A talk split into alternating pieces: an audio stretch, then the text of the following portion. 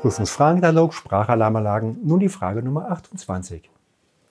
Wir befinden uns im Bereich Sprachalarmanlagen Allgemeinkenntnissen.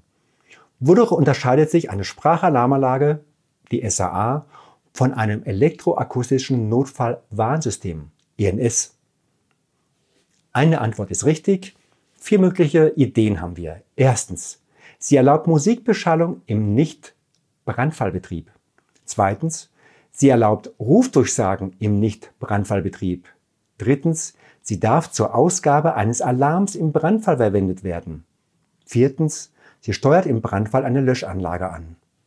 Der Sinn einer Sprachalarmanlage ist drittens, für die Ausgabe eines Alarms im Brandfall verwendet zu werden.